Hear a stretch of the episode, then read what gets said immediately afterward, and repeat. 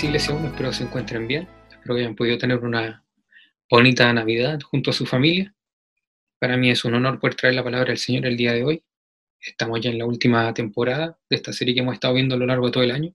Estamos precisamente revisando la vida de Cristo, coincidió con Navidad. Y hoy día vamos a estar hablando en base a este versículo de Marcos 10:45. ¿Quién es Jesús? ¿Y cuál fue su obra cuando se encarnó hace dos mil años atrás? Así que lo primero que quiero que veamos hoy es precisamente quién es Jesús. En este versículo Cristo se refiere a sí mismo como el Hijo del Hombre. Y este es un título que él utiliza para referirse a sí mismo muchas veces a lo largo de los evangelios, pero que para nosotros nos cuesta un poquito comprender, porque nos parece un poco débil tal vez, un poco poco poco demostrativo, poco descriptivo de quién es Cristo. Habríamos preferido tal vez un título que mostrara su divinidad, su poder, que mostrara su grandeza, que un título que lo exaltara, pero el Hijo del Hombre nos parece un título eh, como cotidiano, como débil, porque incluso cualquiera de nosotros podría hoy día referirse a sí mismo como hijo de hombre y estaría en lo correcto. Entonces, ¿por qué Cristo se refiere a sí mismo como hijo de hombre cuando se presenta, cuando, está conversando aquí con sus discípulos en Marcos 10:45? Para poder tener una comprensión correcta de esto, les voy a pedir que me acompañen con su Biblia a Daniel 7. Vamos a leer el versículo 13 y 14. Y vamos a ver quién es Jesús. Dice el texto, Daniel 7, 13 y 14. En esa visión nocturna vi que alguien con aspecto humano venía entre las nubes del cielo.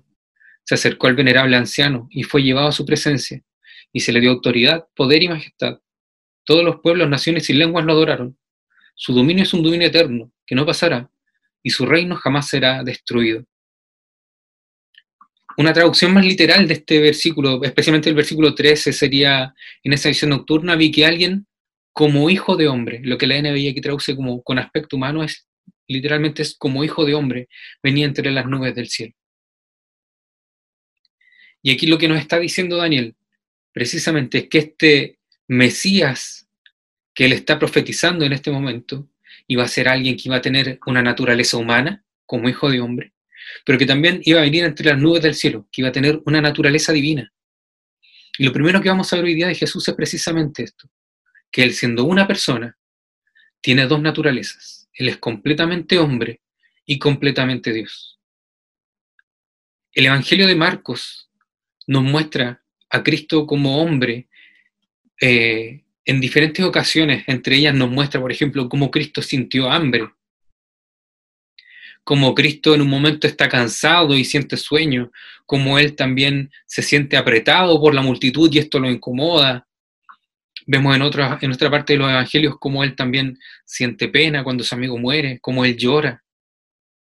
La semana pasada veíamos cómo Satanás intenta tentar a Jesús.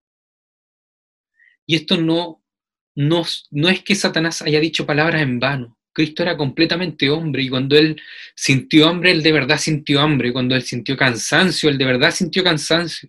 Cuando él sintió pena y lloró, él de verdad sintió pena y lloró. Y cuando él fue tentado por Satanás fue una tentación real. Cristo de verdad fue expuesto a la tentación porque él era completamente hombre. Así que Así como tú y yo hemos sido tentados, Cristo también fue tentado. Pero por otra parte, este versículo de Daniel también nos muestra que él tenía una naturaleza divina, y esto también lo vemos en los evangelios.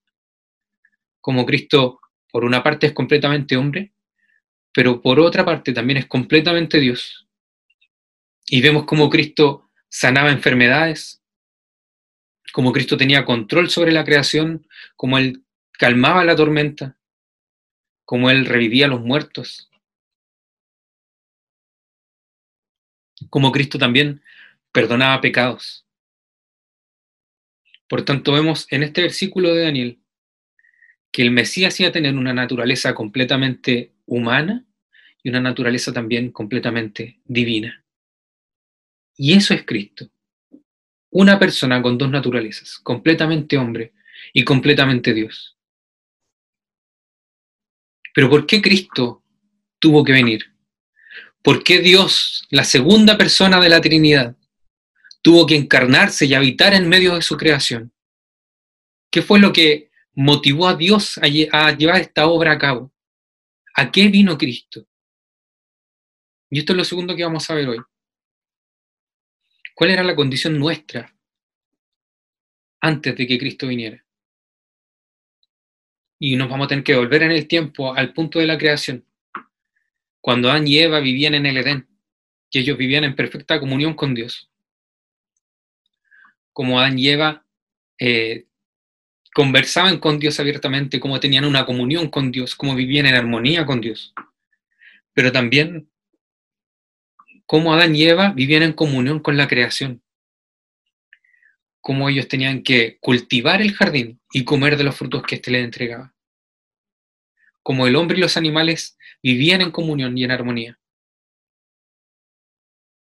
como había una perfecta comunión entre el creador, el ser humano y la creación, pero que esta comunión se rompe cuando el pecado entra al mundo.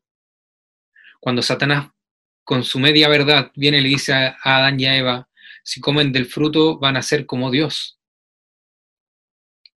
Y ellos comen de esto, vemos como esta comunión que existía, esta perfecta comunión entre el Creador y su creación, se rompe por completo. Si antes había una perfecta comunión entre Adán y Eva, si veíamos un matrimonio perfecto, sin peleas, ahora esto se rompe en el momento en que el pecado entra en el mundo. Adán culpa a Eva y le dice a Dios, la mujer que tú me diste, por culpa de ella, comillo de eso. Vemos la primera pelea matrimonial. Vemos cómo esta comunión perfecta que existía entre seres humanos se rompe por culpa de que entra el pecado al mundo. Vemos cómo la comunión que existía entre el ser humano y la tierra se rompe. Como ahora el hombre debe ganarse con el sudor de su frente el pan, como la tierra va a producir cardos y espinos. La perfecta comunión que había entre el ser humano y la creación y la tierra como tal se pierde porque es afectada por el pecado. Vemos también cómo la comunión entre el ser humano y los animales se pierde. Como si antes el ser humano convivía con el animal y, y vivía en armonía con él, ahora esto ya no es posible. Ahora Dios tiene que sacrificar al animal para poder hacerle vestimentas a Adán y a Eva, porque, porque ya no querían estar desnudos. Vemos como hoy día nosotros podemos experimentar temor de ciertos animales y a la vez ciertos animales experimentan temor de nosotros. Vemos como hay hombres que atacan animales y como hay animales que atacan al ser humano. La comunión entre el hombre y la creación se perdió, porque la creación también se vio contaminada por el pecado la caída de Adán y Eva no solo los afectó a ellos y su comunión con Dios, sino que también afectó a la creación y la comunión de la creación con el hombre y con su creador.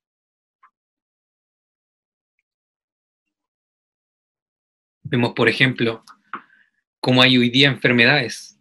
Las enfermedades son consecuencia de la entrada del pecado en la creación. Vemos cómo hoy día está la muerte presente, como la muerte ha reinado en la vida del ser humano. Desde ese momento, la muerte es una consecuencia de que entró el pecado a la creación. Vemos cómo se viven en amistad entre animales y seres humanos. Vemos cómo hoy día hay que limpiar la tierra, sacar las malezas, desmalezarla para poder cultivar. La armonía y la perfecta comunión que existía entre el hombre, entre el ser humano y la creación, se rompió y la perfecta comunión que existía entre Dios y la creación también se rompió porque la creación se vio afectada por el pecado, causa de la caída del hombre. Pero por otra parte también, si existía una perfecta comunión entre Dios y los seres humanos, esa comunión se rompió. Adán culpa a Dios también cuando le dice a la mujer que tú me diste. Adán está culpando a Dios por la entrada del pecado al mundo. Por tanto, esa perfecta comunión se rompió y esto lo evidenciamos en que Adán y Eva, cuando escuchan la voz de Dios en el, jardín del Edén, después de haber comido el fruto prohibido, corren a esconderse. Ahora tienen temor de Dios. Después ellos se hacen ropa con, con hojas, ya no quieren presentarse delante de Dios, ya no quieren mostrarse nudos delante de Él. Si existía en un comienzo una perfecta comunión entre Dios y el ser humano, esa comunión se perdió. El pecado contaminó por completo al hombre, al punto de que los primeros hijos de los que tenemos testimonio, Caín y Abel, entre ellos ya hay un homicidio. El pecado no fue algo que fue contaminando de a poquito la creación y desarrollándose a lo largo de la historia. El pecado fue algo que entró y contaminó por completo al ser humano y a la creación. Sin embargo, a pesar de que Dios siendo santo ya no podía tener comunión con el hombre por causa del pecado, el ser humano no perdió esa ansia de tener comunión con un creador. Sin embargo, para nosotros se volvió imposible restaurar esta comunión, porque espiritualmente estábamos muertos en delitos y pecados. Y es por eso que buscábamos nuestra comunión con cualquier cosa que tuviéramos en la creación. Para nosotros era imposible volver a restaurar nuestra comunión con Dios. Pero teníamos ansias de ese Dios. Y lo buscábamos en las cosas creadas. Por eso que tanta, es por eso que tantas personas podemos ver cómo idolatran su trabajo y buscan su identidad en él. Como tanta gente idolatra el dinero y busca su identidad en él. Como tanta gente idolatra la vanidad y busca su identidad en verse hermoso o hermosa como hay tanta gente que idolatra el estatus, como hay tanta gente que idolatra la comida y busca su identidad en la comida, como hay tanta gente que sintiendo esta ansia, sintiéndose incompleta porque sabe que Dios les falta, porque puede sentir que hay algo en sí que les falta, busca llenar ese espacio en su corazón con cualquier cosa que tenga a la mano dentro de la creación. Nosotros no perdimos el hambre por Dios. Sin embargo, nos era imposible restaurar esa comunión.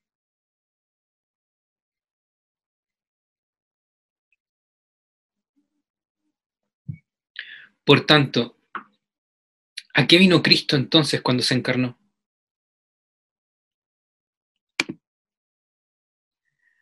Con Adán y Eva y la entrada del pecado al mundo se inicia una era. Una era en la que reinó Satanás, una era en la que reinó la muerte, una era en la que veíamos cómo grandes imperios se levantaban en el Antiguo Testamento y oprimían al ser humano y se enriquecían en base a la opresión, en base a la esclavitud, en base al asesinato, en base a las injusticias.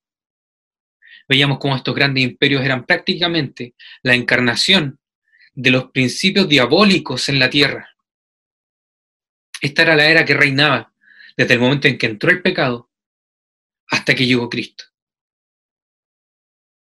a pesar de que para el hombre era imposible restaurar esta comunión con Dios, a pesar de que Dios siendo totalmente santo no puede tener comunión con el pecado y por tanto no podía tener comunión con el ser humano, Dios no abandonó su, creación ni abandonó al hombre, sino que Él se encargó de revelarse a algunos de ellos a lo largo de la historia y de mantener su testimonio y de prometerle desde el mismo Eva a uno que vendría de la simiente de la mujer y que aplastaría la cabeza de la serpiente, que vendría a restaurar las cosas.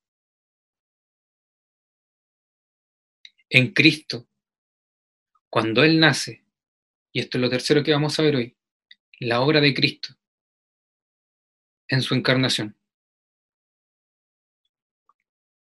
Cuando Cristo nace, Cristo es el cumplimiento de las profecías que Dios había mostrado en el Antiguo Testamento. Cristo es el cumplimiento de la promesa que él le había hecho a Adán y a Eva. Cristo era esta simiente de la mujer que vendría a aplastar la cabeza de la serpiente. Cristo era el cumplimiento de la promesa que Dios le había hecho a Noé, de uno que iba a restaurar la creación. Cristo es el cumplimiento de la promesa que Dios le había hecho a Abraham, que Dios había hecho con Moisés, que Dios había hecho con David. Cristo es el cumplimiento de los pactos que Dios había manifestado en el Antiguo Testamento. Cristo es el Mesías nacido. Y como veíamos, es este que es completamente hombre y completamente Dios. Pero ¿por qué era necesario que Cristo fuera completamente hombre y completamente Dios? porque nosotros éramos fruto o éramos merecedores de la ira de Dios, éramos merecedores del castigo de Dios, porque ninguno de nosotros amaba a Dios con todo su corazón, porque ninguno de nosotros eh, trabajaba para glorificar a Dios, porque ninguno de nosotros vivía en comunión con su Creador. Desde el momento en que Adán y Eva eh, comen del fruto prohibido, el pecado reinó en la creación. Es así que todos van naciendo con una tendencia hacia el mal. Todos nosotros nacemos merecedores del castigo divino. Sin embargo, en Cristo, al ser Él completamente Dios y engendrado por el Espíritu Santo en el vientre de María, Él nace libre de esa condenación del pecado. Y es así como, por ejemplo, Pablo lo llama el segundo Adán. Si con Adán se comenzó una era en donde éramos merecedores del juicio y todos sus descendientes eran merecedores del juicio de Dios, con Cristo al nacer sin pecado y el mantenerse sin pecado a lo largo de toda su vida, abre una nueva era, en donde todos los que creamos en Él, en donde todos los que tengamos fe en Él, ya no somos merecedores de la ira de Dios. ¿Por qué? Porque Cristo al vivir en perfecta obediencia a Dios, porque Cristo al entregarse voluntariamente en una cruz, porque Él al sufrir el castigo de los romanos, Él al experimentar dolor, Él al entregarse voluntariamente en aquella cruz, siendo libre de pecado, cargó con nuestros pecados. Dios no podía llegar y perdonarnos, porque Dios también es justo. Y la injusticia merece castigo. Así que el castigo que a nosotros nos correspondía, Cristo lo cargó sobre la cruz. El pecado que a mí me hacía merecedor de castigo y de la ira divina, Cristo lo cargó sobre la cruz y sobre él se derrama la ira que a mí me correspondía.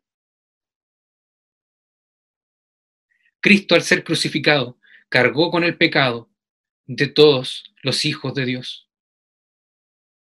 Por tanto, ya no hay condenación para aquel que ha creído en Cristo Jesús.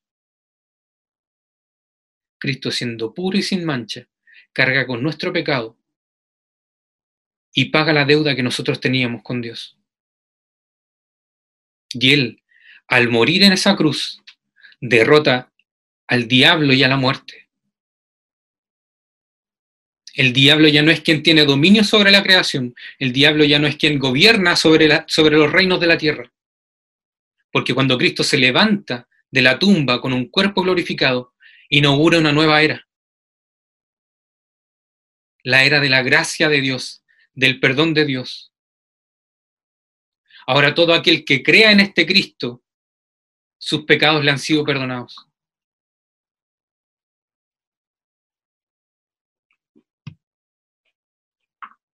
Vemos así como Cristo despoja a Satanás de su dominio sobre las naciones. Como Cristo humilla los poderes de este mundo con un acto contrario a la lógica de este mundo. Y vemos cómo Dios no funciona como con respecto a la lógica nuestra. Dios no castiga a los pecadores para que abandonen el pecado. Él se entrega por nosotros y por su gracia nos reconcilió con Él. Así Dios libra a su creación del pecado. Por tanto, una creación que era merecedora de la destrucción y del juicio divino, ahora puede ser renovada, porque Cristo ha cargado con los pecados que la hacían merecedora del castigo. Es así como hoy nosotros somos salvos de la ira de Dios por la obra de Cristo en aquella cruz. Algo que para nosotros era imposible. Así como era imposible para Adán volver a restaurar su comunión con Dios, para nosotros también lo era. Por tanto, fue necesario que el mismo Dios se encarnara y habitara en medio de su creación para que la justicia divina recayera sobre él y así nuestros pecados fueran pagados. Pero todo esto a través de un acto de injusticia. Y es que el mayor acto de injusticia de la historia es que Jesús, el único justo, el Dios encarnado, el creador, fue juzgado injustamente por su creación. Fue llevado a la muerte por una creación injusta. El santo fue condenado por los pecadores. Y sin embargo, Él se entregó voluntariamente por amor a ellos. Cristo se hizo voluntariamente débil para derrotar al pecado, al diablo y a la muerte. Hoy la muerte ya no gobierna sobre la historia porque sabemos que Cristo resucitó y que así como Él resucitó, nosotros también vamos a resucitar cuando Él vuelva. A través de su muerte, Él nos dio vida. Es algo que escapa totalmente a la lógica nuestra. Dios decidió amar aquello que iba contra su propia naturaleza, aquello que por sí mismo no le era agradable. Y habiendo amado esto, que era contrario a él, decidió trabajar para reconciliarlo con él. Esta es la labor que cumple Cristo en su encarnación. Y esto es totalmente contrario a la lógica nuestra. Cristo es aquel que pagó por nuestros pecados y que nos dio acceso nuevamente a tener comunión con nuestro Creador. Pero no solo eso. La profecía que mencionábamos en un comienzo de Daniel 7 tiene un contexto muy importante. Él está viendo que del mar se levantan cuatro bestias, cada una de estas con una forma de un animal eh, peligroso, un animal fuerte y poderoso. Ve a una con forma de león, a otra con forma de oso. Ve a otra, a otra bestia con, con forma de leopardo. Y a pesar de que estos imperios gobernaban en la tierra, él ve que desde el cielo viene este, como hijo de hombre, que se presenta ante el anciano de días y que es el que va a ejecutar justicia y va a instaurar su reino y que su reino no tendrá fin. Y que éste, como hijo de hombre, les ha dado toda la autoridad, el poder y la majestad. Así que la obra de Cristo no solo terminó en su cruz, sino que la obra de Cristo continúa hasta que Él vuelva en su segunda venida e instaure su reino, en donde la maldad sea erradicada de su creación en donde Él renueve todas las cosas, en donde esta creación que estaba condenada al juicio y a la ira de Dios pueda ahora ser renovada. Cristo va a, traer con Él el reino de Dios y va a renovar todas las cosas.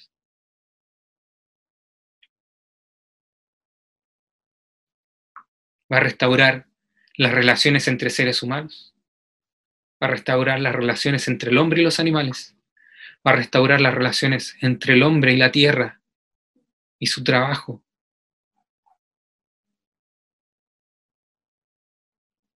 Va a llegar el momento en que vamos a poder vivir en perfecta comunión nuevamente con nuestro Creador.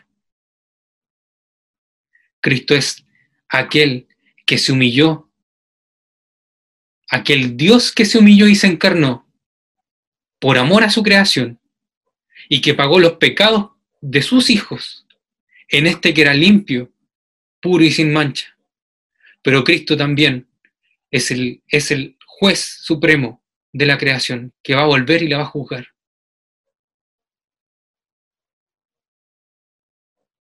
Esto es algo que escapa de la lógica nuestra. Dios actúa completamente fuera de los parámetros del hombre. Así que, querido hermano, hoy día quiero desafiarte.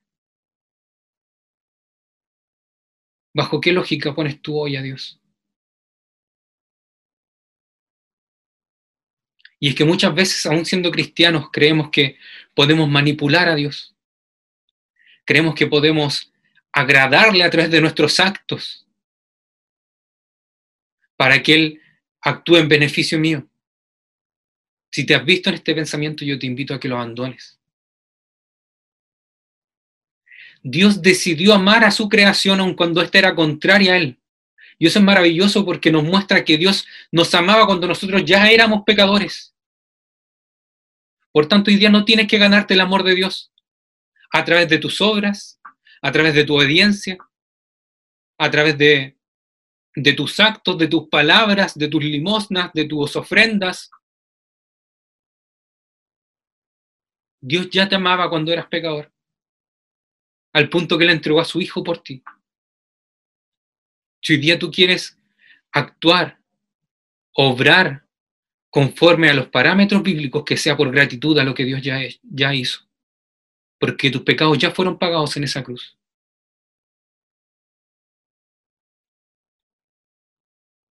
Dios no actúa conforme a nuestras lógicas. Dios podría haber enviado a Cristo inmediatamente a someter todos los imperios de la tierra y a mostrar su justicia en la, erradicación del pecado, en la, erradicación de todo este que era enemigo de Dios. Sin embargo, Él no lo hizo. Él no actuó conforme a la lógica humana, como nosotros habríamos actuado, sino que Él envió a su Hijo a morir en una cruz por amor a nosotros, para pagar la deuda que nosotros teníamos con Él. Nosotros éramos merecedores del juicio y de la ira divina. Sin embargo, Cristo la recibió por nosotros, para que nosotros hoy pudiéramos nuevamente vivir en comunión con nuestro Dios.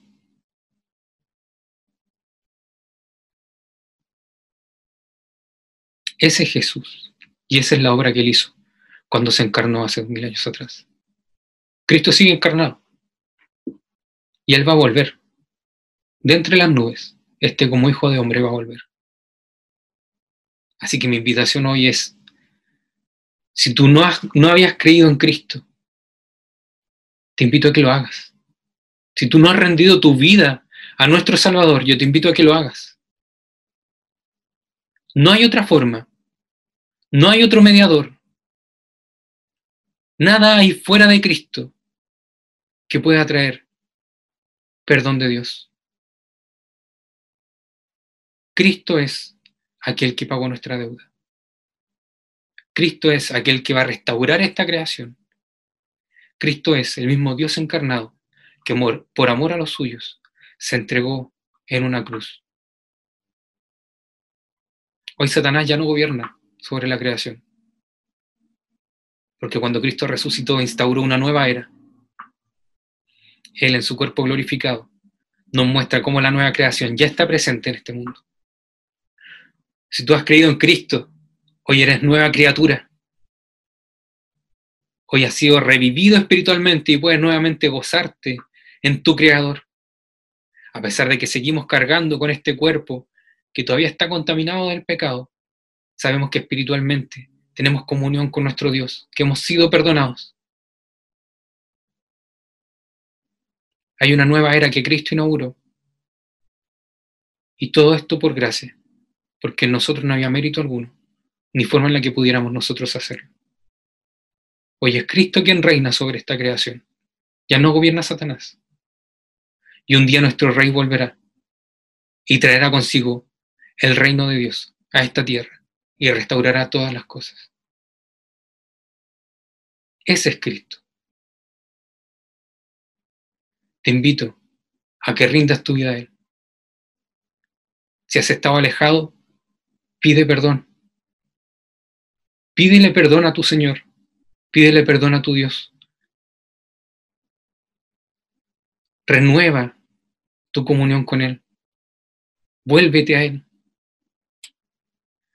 Si tú no habías creído en Cristo, te invito a que en este momento puedas rendirte ante este Señor, en el único que hay perdón.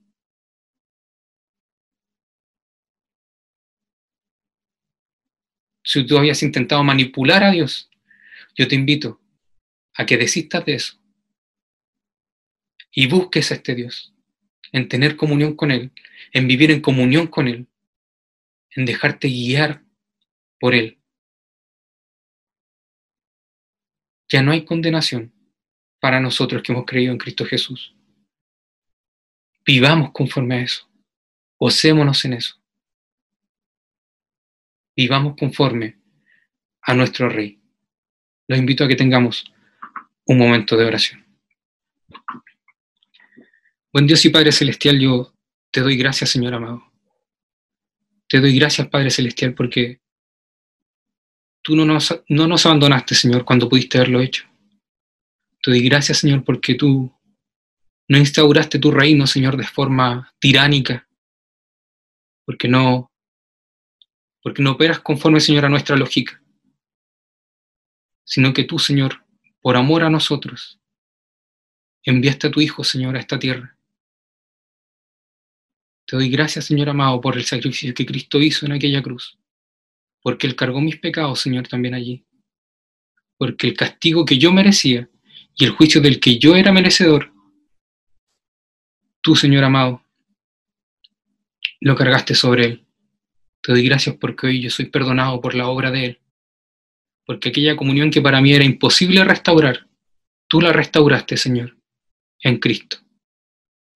Padre Celestial, te pido que nos cuides como iglesia, Señor, que nos ayudes a llevar testimonio de ti, que nos ayudes a vivir conforme a, tu reino, que nos ayudes, Señor amado, ya no dejarnos guiar por las lógicas de, del hombre, sino que nos ayudes, Padre Santo, a vivir en amor, a amar a nuestro prójimo y a amarte a ti, Señor. Gracias te doy por todo, Padre Celestial. Gracias te doy, Señor amado, porque hoy soy perdonado por la obra de Cristo, mi Dios. Te doy gracias, Señor, porque tu justicia fue satisfecha en Él. Y porque tu gracia, Señor amado, se ha revelado a mi vida. Gracias te doy por todo, Padre. En el nombre de Cristo Jesús. Amén. Y amén. Queridos hermanos, que el Señor les bendiga.